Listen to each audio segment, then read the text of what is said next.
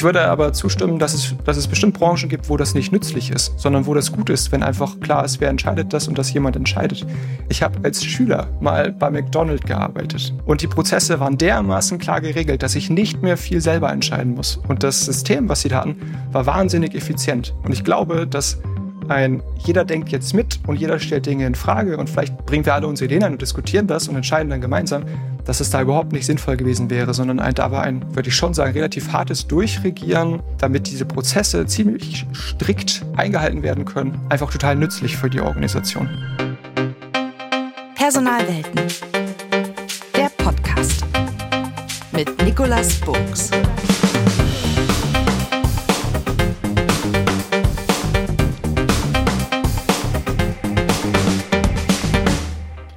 Herzlich willkommen zum Podcast Personalwelten. Mein Name ist Nikolas Buchs und ich bin Personalberater, Unternehmensberater, Unternehmer und tja, heute auch Podcast-Gastgeber. Ein extrem spannendes Thema steht auf dem Programm. Entscheiden ohne Entscheider. Also kein Basta und kein die da oben, kein die Chefin hat aber gesagt. Ein Thema, das derzeit unglaublich viele Menschen bewegt. Mitarbeiter in Unternehmen, Führungskräfte, Personalabteilung, Trainer, Berater, alle beschäftigt das. Aber warum ist das Thema Entscheiden überhaupt so wichtig? Was passiert eigentlich, wenn es nicht läuft oder nicht rund läuft? Wie entscheidet man ohne Entscheider? Gibt es da Tipps? Gibt es da Tricks? Und tja, gibt es Konstellationen, wo das eigentlich gar nicht geht, dieses Entscheiden ohne Entscheider? Also alles Fragen, über die ich mich heute mit jemandem unterhalte, tja, der es weiß und der es am eigenen Leibe auch erfahren hat. Er ist Wirtschaftspsychologe, Organisationsberater, Führungskraft und seit kurzem auch Autor eines Buches über just dieses Thema. Herzlich willkommen, Michael Eggebrecht. Schön, dass du da bist. Moin, Heinig. Ich lade dich mal ein, zum Anfang gleich mit uns zu teilen deine drei persönlichen Ps. Profession, Passion und Persönlichkeit. Profession. Wenn du jemanden, der dich nicht kennt, der deinen Job nicht kennt, der die Welt, in der du dich bewegst, nicht kennt, wenn du dem beschreiben sollst, was du beruflich machst, gib dem mal ein Gefühl, was das ist. Ich versuche in Organisationen Rahmen zu schaffen, in dem Teams sinnvoll arbeiten können. Ich arbeite viel mit selbstorganisierten oder selbstgesteuerten Teams, ähm, womit wir eigentlich auch schon beim Thema sind. Und ich möchte dazu beitragen, dass es gut klappen kann. Also dass Teams, die zu einem großen Teil selbstgesteuert sind, irgendwie erfolgreich in einer Organisation funktionieren können. Und das mache ich jetzt gerade als agiler Coach ähm, in einer lateralen Führungsrolle. Vorher habe ich es als eine disziplinarische Führungskraft gemacht. Das ist meine Profession. Okay, aber was ist jetzt deine Passion? Was treibt dich? Was motiviert dich in dieser Rolle? Ganz viel. Also ich finde ich find Organisation wahnsinnig spannend. Ich finde es wahnsinnig spannend, wie schafft man das, mit ganz, ganz vielen Menschen zusammen irgendwie sich koordiniert zu verhalten und gemeinsam auf irgendwas sich zuzubewegen. Ich finde Teams wahnsinnig spannend. Wie kriegt man das irgendwie hin, äh, als, als Team sich zu koordinieren, auch mit den Spannungen im Team umzugehen? Ich habe jetzt nicht so dieses, ich will das und das tun, sondern ich mag einfach meine Aufgabe und bin, glaube ich, sehr, sehr neugierig und finde das, was irgendwie zwischen Leuten passiert, äh, sehr, sehr interessant. Und das ist eigentlich auch schon das dritte P, denn wir hören dich, aber viele kennen dich nicht. Was für eine Persönlichkeit würdest du sagen, bist du? Sehr fiese Frage. Wie beschreibe ich mich als Persönlichkeit? Ich würde sagen, ich habe Glück, dass ich, dass ich mich sehr für Dinge begeistern kann ich habe häufig eine sehr hohe intrinsische Motivation, Dinge zu machen, einen großen inneren Antrieb, Sachen zu, voranzutreiben und zu bewegen. Ich glaube, dass ich eine gute Grundeinstellung gegenüber Menschen habe, was mir hilft in meinem Job. Also, dass ich erstmal äh, immer davon ausgehe, mein Gegenüber ist gut und die Leute um mich herum sind gut und und ich habe ein Fable tatsächlich auch für, für abstrakte Theorie, die ich dann doch häufig sehr, sehr praktisch finde. Ich glaube, das ist was, was mir zu Recht manchmal zugeschrieben wird, ähm, dass ich ein dass ich durchaus einen Theoretiker in mir habe. Und du hast jetzt schon auf diese drei an sich einfachen Fragen dich entschieden, kurze, wie ich finde, treffende Antworten zu geben. Warum ist denn dieses Thema entscheiden? Warum ist das denn so ein großes aktuelles Thema? Also ich, ich würde ja gar nicht sagen, dass es mal nicht aktuell war, so, solange es Organisation gab. Also für mich besteht eine Organisation aus Entscheidung. Also vor der Entscheidung ist nach der Entscheidung. Und wenn ich als Organisation erfolgreich sein will, dann muss ich mir Gedanken darüber machen, wie schaffen wir es, hier tragfähige Entscheidungen zustande zu bringen. Ich glaube, was es vielleicht jetzt gerade noch mal mehr in den Fokus rückt, ist, dass sich so Rahmenparameter um die Organisation herum, wie die Märkte werden noch volatiler, als sie es vielleicht schon waren und dass sich auch Rahmenparameter innerhalb der Organisation wie Teams sollen dezentraler entscheiden, Hierarchie wird abgebaut, dass sich das auswirkt auf die Art und Weise, wie Entscheidungen getroffen werden. Und deswegen ist es vielleicht noch ein bisschen aktueller, als es eh schon immer war. Spannend ist natürlich immer das Thema mit diesem Entscheiden. Ähm, viele klagen darüber, es wird ja nicht entschieden, es ist zäh, die falschen Leute entscheiden oder die richtigen entscheiden, aber sie entscheiden falsch. Warum ist das im Moment so, so extrem? Ich glaube, dass momentan häufig dieser Widerspruch zwischen Teams wollen Verantwortung und sollen Verantwortung übernehmen und manchmal auch nur beides so zur Hälfte. Und gleichzeitig gibt es ja in, in, fast allen Organisationen immer noch die normalen Führungsmodelle. Also disziplinarische Führungskraft steuert ein selbstorganisiertes Team, was ja in sich schon ziemlich paradox klingt. Und dann kommt manchmal sowas raus wie organisiert euch selbst, aber bitte nicht so. Das macht zur Schwierigkeit. Und ich glaube aber auch gar nicht, dass sich das, dass sich das wirklich auflösen lässt, sondern ich glaube, dass, dass das ein Organisationswiderspruch ist, aus dem man auch nicht so leicht rauskommt. Man muss irgendwie überlegen, wie man damit umgeht. Du hast ja schon relativ früh dich mit dem Thema Teams und wie man Teams hilft, sich zu organisieren, beschäftigt. Was waren das für Teams, mit denen du dich, ich glaube, nach der Hochschule war es schon, beschäftigt hast? Ja. Was hast du da für Erfahrungen gesammelt? Also ich habe schon während meiner Hochschulzeit, ich habe ja früh eine studentische Unternehmensberatung gegründet, mit Teams zusammengearbeitet und halt verschiedenste Erfahrungen im Zusammenhang mit Entscheidungen. Also viele Teams, die eine sehr, sehr stark ausgeprägte Konsensnorm hatten oder haben, im Sinne von, wir wollen alles gemeinsam entscheiden und wir diskutieren auch alle so lange, bis wir auf einem Nenner sind was ich manchmal sehr, sehr, leicht voll empfunden habe, wo ich dachte, oh, jetzt, jetzt ist der Entscheidungsprozess schon viel teurer als, der, als das, worüber wir entscheiden, wenn wir hier so lange rumdiskutieren. Und dann macht man so Beobachtungen wie, auch wenn ich selber Teil des Teams war, ne, wo man merkt so, ach komm, jetzt lass uns einfach entscheiden. Hauptsache, ich kann nach Hause. Und dann stimmt man irgendeiner Entscheidung zu, von der man endlich überhaupt nichts hält, einfach nur, damit man vorankommt. Und solche Prozesse und dann aber auch Herausforderungen wie man, man denkt, man könnte etwas doch viel besser entscheiden als sein Chef. Und vielleicht kann man das auch, weil man zum Beispiel näher am Kunden dran ist. Ähm, vielleicht denkt man auch, ah, vielleicht kann mein Chef das besser entscheiden, aber der hat keine Zeit zu entscheiden. Dann lass, dann lass es doch jemand anders machen, damit es hier vorangeht. Mach das doch mal konkret. Beispiele, wo du gemerkt hast, da läuft das komplett aus dem Ruder, da passt das irgendwie nicht. Also es gibt viele, viele Beispiele. Ich greife einfach mal eins raus, was ich, was ich irgendwie besonders spannend finde im agilen Kontext. Mehrere Teams, die alle so ihre Ausrichtung haben. Also wir sind das Team und Softwareentwicklungsteams. Wir, wir entwickeln alles, was für die Zielgruppe A ist. Ein zweites Softwareentwicklungsteam, wir entwickeln alles, was für die Zielgruppe B ist. Und dann gibt es noch C und D. Die haben alle so ihre Ausrichtung. Ne? Also Team iPod baut iPods, äh, entwickelt die Software für iPods.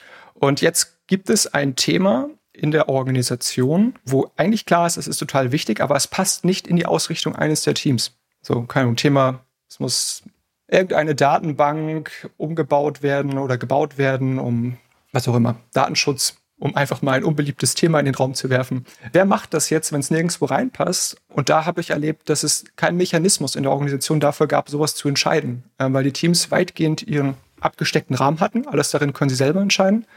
Wie schafft man es jetzt, eine Entscheidung ja, zu treffen, wer jetzt dieses Thema bearbeiten muss oder bearbeitet?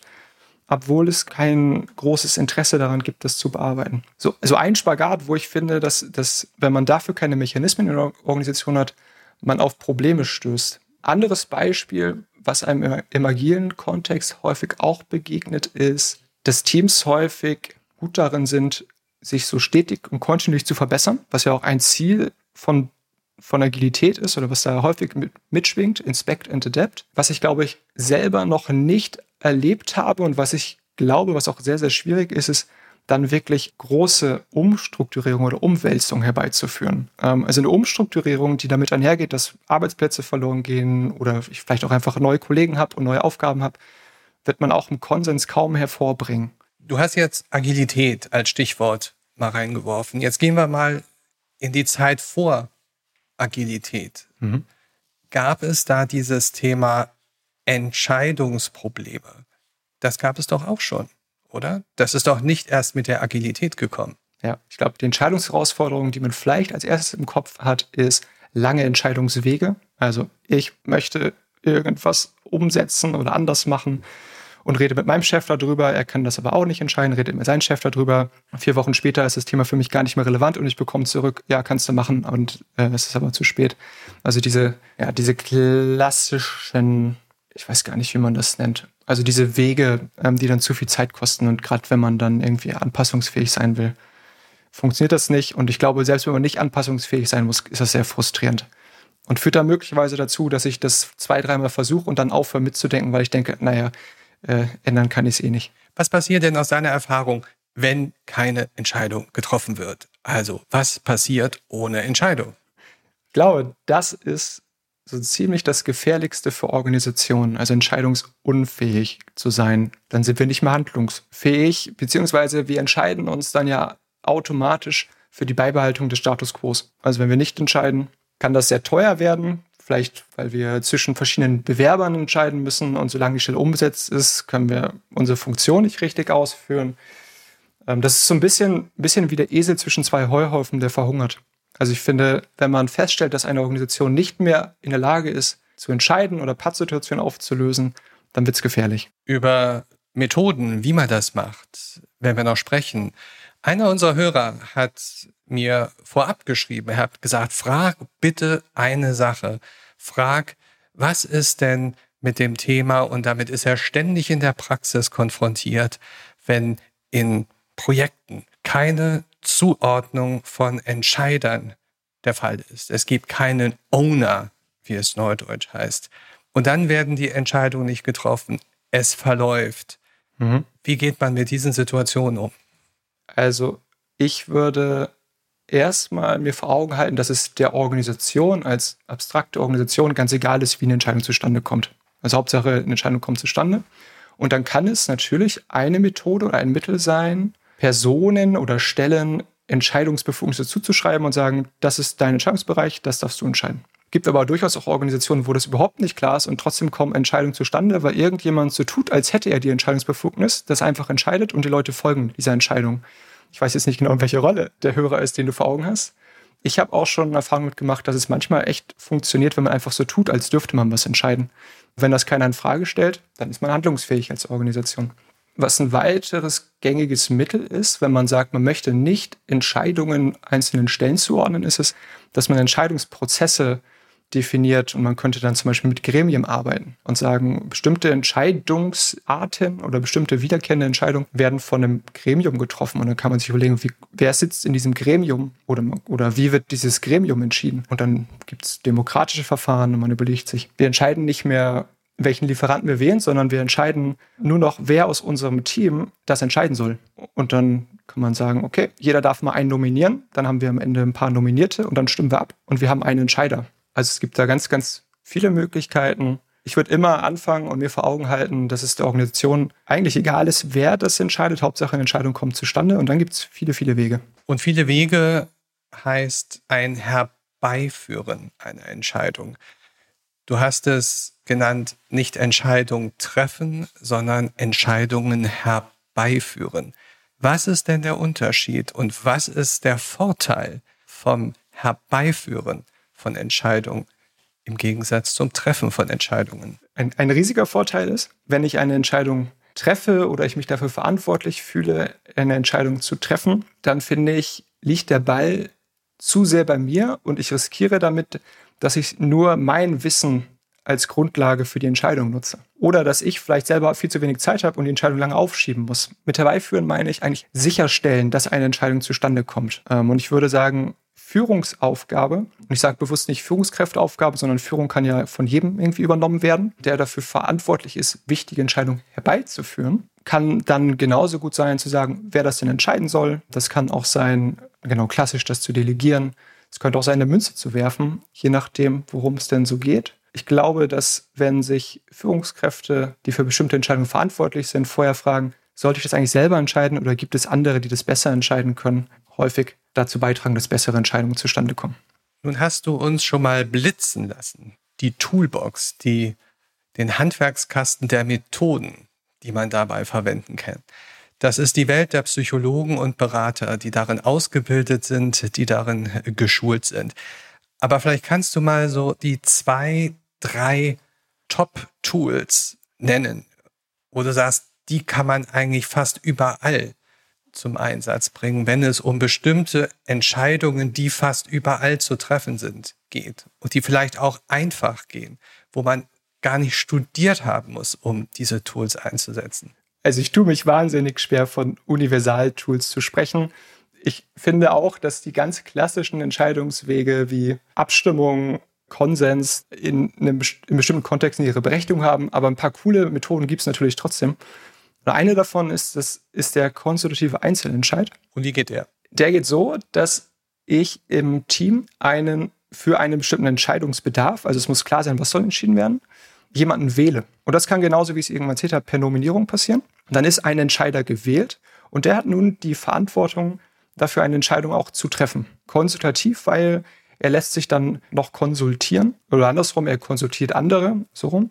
Er konsultiert andere, um Informationen, Sichtweisen irgendwie mit zur Grundlage der Entscheidung zu machen und trifft dann am Ende aber eine Entscheidung, berichtet sie dann der Gruppe, für die er entschieden hat und das wird dann umgesetzt. Also die Idee ist schon, dass der Entscheider, der am Anfang gewählt wurde, volles Mandat hat, die Entscheidung zu treffen. Also eine carte blanche sozusagen.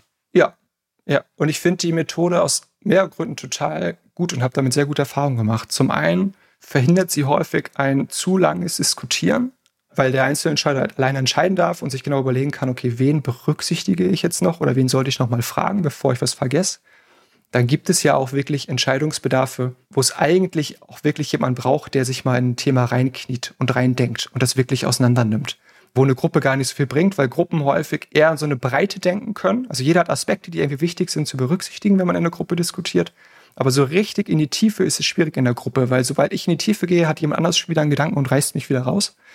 Ähm, dafür finde ich das Verfahren total gut. Und ich finde es insofern gut, wenn Teams das regelmäßig anwenden. Dann lernen Teams häufig, wer ist denn gut darin, was zu entscheiden. Und die Teammitglieder, die dann so ein Mandat bekommen für bestimmte Entscheidungen, übernehmen häufig eine sehr, sehr hohe Verantwortung, ähm, weil sie wissen, ich wurde jetzt auch gewählt dafür. Habe ich verstanden. Ein zweites Beispiel. Ich brenne auf gute Beispiele und ich glaube, die Hörer auch. Ich bin großer Fan vom konsultativen Einzelentscheid das ist, was ich gerade erzählt habe, ne, ist ein ganz tolles Verfahren. Ein zweites Verfahren, was so auf derselben Welle der neuen Entscheidungsmodi mitschwingt, ist das systemische Konsensieren. Das systemische Konsensieren. Es klingt fürchterlich verkopft. Ja, und das ist es vielleicht auch. Ich versuche es jetzt einfach mal zu erklären, aber es ist ein bisschen anspruchsvoller. Ich mache es an einem ganz, ganz banalen Beispiel. Stell dir mal vor, eine Familie, Mama, Papa, Sohn und Tochter streiten darüber, was es zu essen gibt. Konsens funktioniert nicht jeder will was anderes. Abstimmung funktioniert auch nicht. Jeder stimmt für seine Option. Das systemische Konsensieren macht jetzt Folgendes. Es sagt, ihr alle, die hier teilnehmt an dieser Entscheidung, dürft gleich jede der vier Optionen auf einer Skala von 0 bis 10 bewerten. 10 bedeutet, ich habe maximalen Widerstand gegen diese Option. Spaghetti habe ich überhaupt keinen Bock drauf, finde ich total ekelhaft. Und 0 bedeutet, kann ich mitgehen. Und das machen jetzt alle, weil man das zum ersten Mal mit einem Team oder einer Gruppe macht. Was dann passiert ist, jeder gibt seiner favorisierten Option eine 0 und allen anderen, anderen äh, eine 10 maximaler Widerstand. Total egoistisch. Genau. Und wenn man Glück hat, ist einer dabei, der es verstanden hat äh, und das nicht tut, nicht aus Egoismus, weil er nicht egoistisch sein will, sondern weil er weiß, wenn ich jetzt Spaghetti mag ich auch nicht, gebe ich vielleicht eine 10. Äh, mein Favorit wäre die Gemüsepfanne. Aber ich finde Gulasch eigentlich auch ganz okay. Da gebe ich mal einen Widerstand von drei Punkten. Dann mache ich es damit viel wahrscheinlicher, dass der Gesamtwiderstand für meine zweitfavorisierte Option geringer ist als der der anderen Optionen. Also dadurch, dass ich differenziert abstimme, haben meine Zweitoption und auch meine Drittoption viel bessere Chancen, auf das Gesamturteil Einfluss zu nehmen. Wenn es meine erste Option schon nicht ist, mache ich es zumindest wahrscheinlicher, dass es meine Zweitwahl wird. Weil am Ende wird die Option gewählt, die den geringsten Gesamtwiderstand hat. Ich hoffe, man hat jetzt eine einigermaßen Vorstellung davon, aber ich, ich finde, es ist ein wahnsinnig spannendes Verfahren. Und finde, man kann das echt weiterspinnen und überlegen, was wird das eigentlich so politisch bedeuten, wenn man nicht mehr nur wählen muss, ich wähle diese Partei und alle anderen nicht, sondern ich differenzieren kann und sage, ich möchte, dass es die Parteien auf gar keinen Fall werden. Das wäre zwar mein Favorit, aber die finde ich auch gut und die finde ich auch okay und die finde ich auch okay. Ich glaube, dass wir sehr viel bessere Entscheidungen an vielen Stellen vorbringen könnten. Also verstanden habe ich es. Frage an dich, Hand aufs Herz. Du hast es eingesetzt in der Praxis. Ja. Funktioniert es? Funktioniert es gut? Oder ist es anspruchsvoll. Das heißt, man kann es nur mit Teams machen, die das System verstehen, akzeptieren und mitgehen. Also ich habe es eingesetzt und ich hatte noch nicht den Fall, dass nicht mitgegangen wird. Es ist erklärungsbedürftig, aber es ist auch sehr viel einfacher zu erklären mit einem Flipchart als nur über Ton. Also ich glaube, so schwer ist es, wenn man das dann einmal sieht und an einem Beispiel durchspielt, dann doch nicht. Und das bringt uns eigentlich zu einer ganz zentralen Frage. Diese ganze Toolbox, die so toll ist, die so faszinierend ist, die so mächtig ist. Was müssen Mitarbeiter, was müssen Führungskräfte, was müssen Teams eigentlich können, damit sie diese Instrumente sinnvoll anwenden können? Ich glaube, die Frage, bevor ich mich dafür entscheide, ein Tool anzuwenden, müsste immer lauten, woran mache ich denn jetzt fest, welches Tool sinnvoll ist und welches nicht. Und dafür empfehle ich, dass man sich verschiedene, ich nenne das Entscheidungsprozesskriterien anschaut. Ähm, zum Beispiel macht es ja einen riesen Unterschied, ob meine Entscheidung eine extrem hohe Tragweite, wie ich wähle einen strategischen Partner für die Organisation, oder eine ganz geringe Tragweite hat, wie wir wählen die Farbe der Fußleisten. Wenn es um die Farbe der Fußleiste geht, würde ich nicht zu viel Zeit investieren und dann kein Tool wie das systemische Konsensieren anwenden, weil ich denke, das ist mir zu aufwendig dafür. Hingegen, wenn ich ein strategischen Partner wäre, würde ich sagen, nee, da können wir vielleicht sogar einen Mehrtagesworkshop draus machen, weil das so und viele Leute beteiligen, von denen wir glauben, können die Qualität der Entscheidung besser machen. Das wäre so eins. Ein, ein anderes Kriterium, was ich total wichtig finde, ist die Anpassbarkeit der Entscheidung in der Zukunft. Agil oder agile Projekte oder agile Methoden oder alles, was da so mitschwingt, lässt sich häufig dann gut verwenden, wenn es darum geht, anpassbar zu bleiben. Also eine Software, die ich entwickle, da kann ich jetzt was ausprobieren, in einem Monat feststellen, fand der Kunde nicht so gut und da kann ich was anpassen. Wenn ich ein Haus baue und den Keller erstmal irgendwo hingesetzt habe, dann kann ich den nicht wieder so leicht umsetzen. Das heißt, ich würde am Anfang, äh, bevor ich mir überlege, wie entscheiden wir jetzt, mir auch anschauen, ist es in der Zukunft noch anpassbar? Und auch davon, daran mache ich den Entscheidungsprozess abhängig. Wenn ich weiß, das, was ich jetzt entscheide, ist in Stein gemeißelt, dann wähle ich eine andere Methode und bin bereit, auch mehr Energie in eine Entscheidung zu investieren, als wenn ich weiß, ganz egal, wie wir jetzt entscheiden, es ist nicht in Stein gemeißelt und ich kann ganz entspannt gucken, was passiert, das ausprobieren, vielleicht auch aus den Folgen der ersten Entscheidung lernen und beim nächsten Mal was anderes machen. Aber nochmal, was muss Führungskraft, was muss Team, was muss Mitarbeiter drauf haben, was muss er können? Oder vielleicht ist es auch die Unternehmenskultur, die Organisationskultur, was muss die bringen, damit das funktioniert? Also ich glaube, es ist wirklich ein Wissensaspekt. Also ich glaube, ich muss bestimmte Entscheidungsprozesskriterien, also ich muss wissen, woran mache ich fest, was gucke ich mir an, bevor ich entscheide, wie wir entscheiden.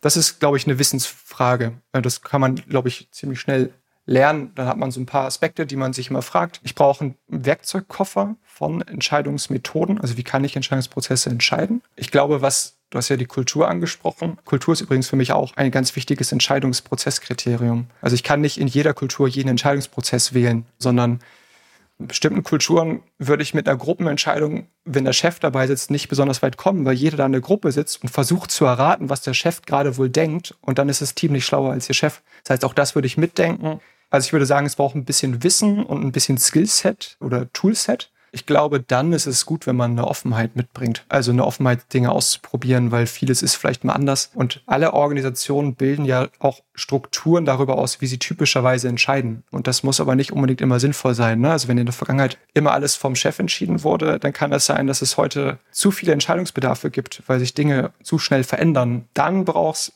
das ist manchmal nicht leicht, ne? wenn sich Entscheidungsstrukturen über Jahre oder Jahrzehnte gebildet haben, da irgendwie ranzugehen, das zu hinterfragen. Und da passt eigentlich wunderbar eine Frage einer Führungskraft aus der Bankenbranche rein, die sich nämlich danach sehnt, diese Art von Entscheidungskultur, wie du sie beschreibst, zu haben.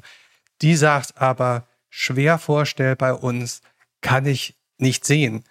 Und damit verbunden dann die Frage, gibt es Kulturen, Branchen, Organisationen, wo man anerkennen muss, dass das Entscheiden ohne Entscheider, also das Herbeiführen von Entscheidungen statt Treffen von Entscheidungen, dass das nicht funktioniert. Also, dass das nicht funktioniert, kann ich mir noch nicht vorstellen. Also, dass man das komplett ausschließen kann, würde ich nicht zustimmen. Ich würde aber zustimmen, dass es, dass es bestimmt Branchen gibt, wo das nicht nützlich ist, sondern wo das gut ist, wenn einfach klar ist, wer entscheidet das und dass jemand entscheidet.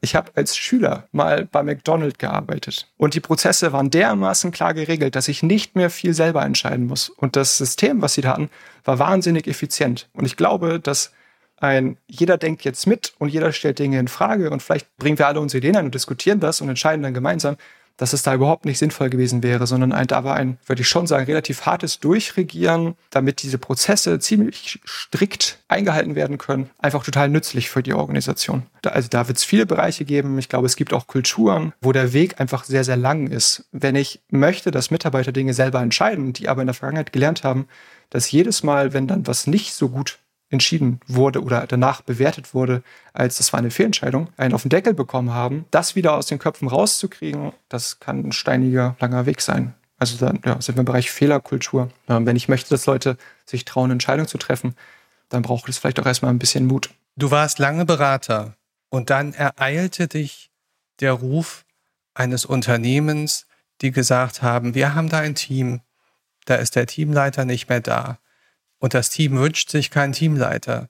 Das Team wünscht sich, ich will jetzt bewusst keine Funktionsbezeichnung, aber das Team wünscht sich so jemanden wie dich. Und dann hast du dem Ruf nachgegeben und bist dahin gegangen.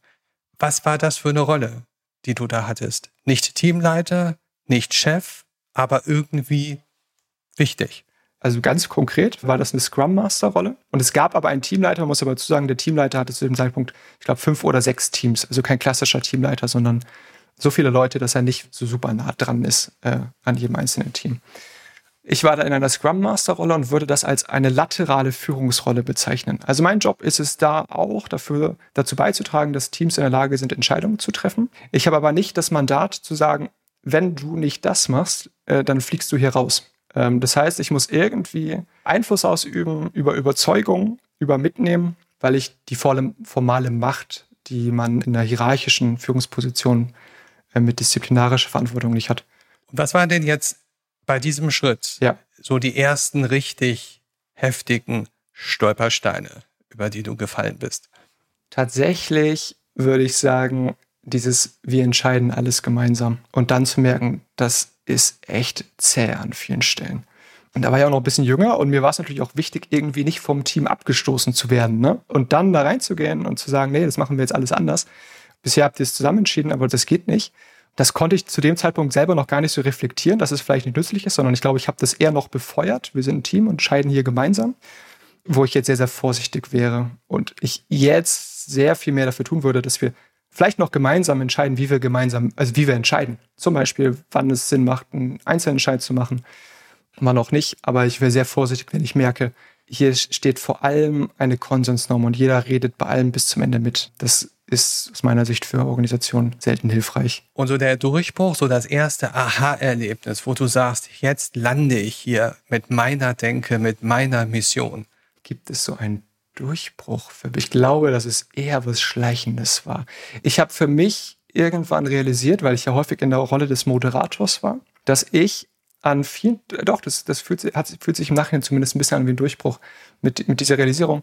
Ich bin als Moderator, muss Entscheidungsprozesse entscheiden. Und auch wenn das nirgendwo steht, dass ich das formal darf, äh, funktioniert es, wenn ich so tue, als dürfte ich das. Also ich mache hier einen Workshop und sage, jetzt sammeln wir mal Optionen. Und dann sage ich, okay, jetzt gibt es verschiedene Optionen. Jetzt darf mal jeder die bepunkten. Jetzt haben wir hier drei Optionen stehen, die haben mehr als sechs Punkte. Lass uns nochmal über die diskutieren, lass uns mal Vor- und Nachteile sammeln, schwupps. Dann sage ich mir, wir stimmen jetzt ab. und dann ist es eine Option. Und das, das hat mich tatsächlich, und mich wundert das immer noch, dass Gruppen in der Regel die Entscheidung über den Entscheidungsprozess nicht hinterfragen, sondern fast immer akzeptieren. Und ich glaube, wenn man das erkennt aus so einer Moderatorrolle, dann hat man viele Einflussmöglichkeiten, die aber auch total gut sind. Also ich finde es extrem sinnvoll, wenn ein Team nicht den Entscheidungsprozess auch noch immer mit allen diskutiert. Stell dir vor, in so einem Workshop würde man dann ständig diskutieren, müssen wir jetzt wirklich Optionen sammeln? Wollen wir nicht XY tun? Wollen wir, müssen wir abstimmen? Können wir es nicht anders machen? Warum kriegt denn jeder zwei Punkte, die er verkleben darf und nicht drei? Das war für mich ein großes Learning. Einfach sozusagen da Führung zu übernehmen und so zu tun, als dürfte man das entscheiden. Und im Prinzip durfte ich das ja dann ja auch, weil mir dieser Raum gelassen wurde. Und ich glaube auch, dass die meisten Menschen das verstehen, dass es irgendwo dieses In gehen braucht und für die Gruppe nützlich ist, wenn man nicht jede kleine Entscheidung im Entscheidungsprozess entscheiden muss. Du bist ein engagierter und aus meiner Sicht durchaus noch junger Mensch. Hast du das Gefühl, das ganze Thema ist eine Generationsfrage, dass sich eine jüngere Generation leichter tut, mit dieser Art von Entscheidungen herbeiführen? Ja, jein. Also, ich glaube, dass Leute, die noch nicht so lange auf dem Arbeitsmarkt unterwegs sind, dass die nicht genug Zeit hatten zu lernen, wie das anders läuft. Das ist so ein Grund. Also ich glaube, dass es ganz normal ist, wenn jemand 20 Jahre lang Organisation so erlebt hat, dass er vielleicht eine Entscheidungsvorlage macht, die dann seine Führungskraft gibt und die dann entscheidet und selber aber auch wusste, okay, ist jetzt nicht meine Verantwortung, dass das erstmal ungewohnt ist für Leute, die lange auf dem Arbeitsmarkt sind. Also ich würde es nicht am Alter festmachen, sondern eher an der Erfahrung, lange was anderes gelernt zu haben. Und gleichzeitig glaube ich, ich will, ich will da keine Behauptung aufstellen, aber ich glaube, es gibt Studien, die zeigen, dass die Akzeptanz von Autorität, und das ist auch das, was ich im Umfeld beobachte, sich verändert. Und die Leute, die jetzt auf den Arbeitsmarkt kommen oder in den letzten Jahren aufgekommen sind, Autorität aufgrund eines Streifens auf der Schulter nicht mehr so leicht akzeptieren, sondern es muss irgendwie begründet sein und sinnvoll sein. Aber auch das, das unterscheidet sich. Ne? Also das hängt von der Branche ab, das hängt, von, glaube ich, von der Kultur ab. Nicht nur von der Unternehmenskultur, sondern auch von der Kultur, aus welchem Land man so kommt. Alter ist aber ein Thema und das wurde ich von einigen Personen schon gefragt. Ja. Die wollen nämlich von dir wissen. Du hast einen unglaublich spannenden und beeindruckenden Lebenslauf. Und die wiederkehrende Frage ist, was ist dein Rezept, um in diesen jungen Jahren schon solche Erfolge für dich verbuchen zu können? Dein Erfolgsrezept. Also das Mutigsein und einfach mal so tun, als dürfte man was entscheiden und zu gucken, ob einem dieser Entscheidungsraum gewährt wird. Das ist, glaube ich, schon was, was vielleicht besser funktioniert, als man das vorher denkt. Also ich, ich würde jetzt nicht immer klären, darf ich das entscheiden, äh, sondern ich würde manchmal einfach so tun. Und meine Erfahrung ist, dass viele Führungskräfte über einem das auch als eine totale Entlastung empfinden. Und ich habe schon auch manchmal so ein bisschen so ein Motto, lieber im Nachhinein um Verzeihung bitten, als vorher zu viel zu fragen. Und ich glaube, auch das hilft, um irgendwie voranzukommen. Ganz ehrlich, so im Privaten, hältst du dich da auch an deine Entscheidungsrezepte? Also ich reflektiere die Entscheidungsprozesskriterien auch bei privaten Entscheidungen mit, ja. Also natürlich trifft man ganz viele Entscheidungen am Tag intuitiv und da ist überhaupt keine Reflexion dabei. Ne? Äh, esse ich jetzt Erdbeer oder Stracciatella ist. Da mache ich keine Analyse vorher. Aber ich bin jetzt gerade nach Winsen gezogen und bei so einer Entscheidung, was mieten wir jetzt oder wollen wir kaufen, habe ich tatsächlich einen Flipchart mit meiner Freundin an die Wand gehangen und wir haben dann uns Bewertungskriterien überlegt und die bewertet und gerankt und, und also ja, äh, das kann man auch im Privaten verwenden. Und ihr wohnt da jetzt, also habt ihr offensichtlich eine gute Entscheidung herbeigeführt. Ja. Michael, wenn du jetzt die Chance hast, eine, deine Botschaft in Richtung Personalwelten auszusenden, was wäre so die Hauptbotschaft, die dir am Herzen liegt, wo du hoffst, dass sie auf möglichst großen oder viele Resonanzböden fällt? Das, das ist tatsächlich die Unterscheidung zwischen Treffen und Herbeiführen. Und die Botschaft ist, der Organisation ist es egal, wie die Entscheidung zustande kommt. Und ich glaube, dass wir an vielen Stellen richtig gut vorankommen, wenn wir uns überlegen, wie können wir gute Entscheidungen herbeiführen. Michael, vielen Dank für ganz viel Information und was ich besonders toll finde, auch Inspiration. Sehr gern. Diese und alle anderen Episoden findet ihr unter www.personalwelten.de und natürlich auf den bekannten Plattformen. Und da könnt ihr jetzt abonnieren, teilen, kommentieren, was ihr mögt. Was aber wichtig ist, lasst mich unbedingt wissen, wen ihr hier gerne einmal hören möchtet oder welches Thema euch vielleicht besonders interessiert. Ich freue mich schon heute aufs nächste Mal. Tschüss und bis dahin. Am Mikrofon war Nikolas Buchs.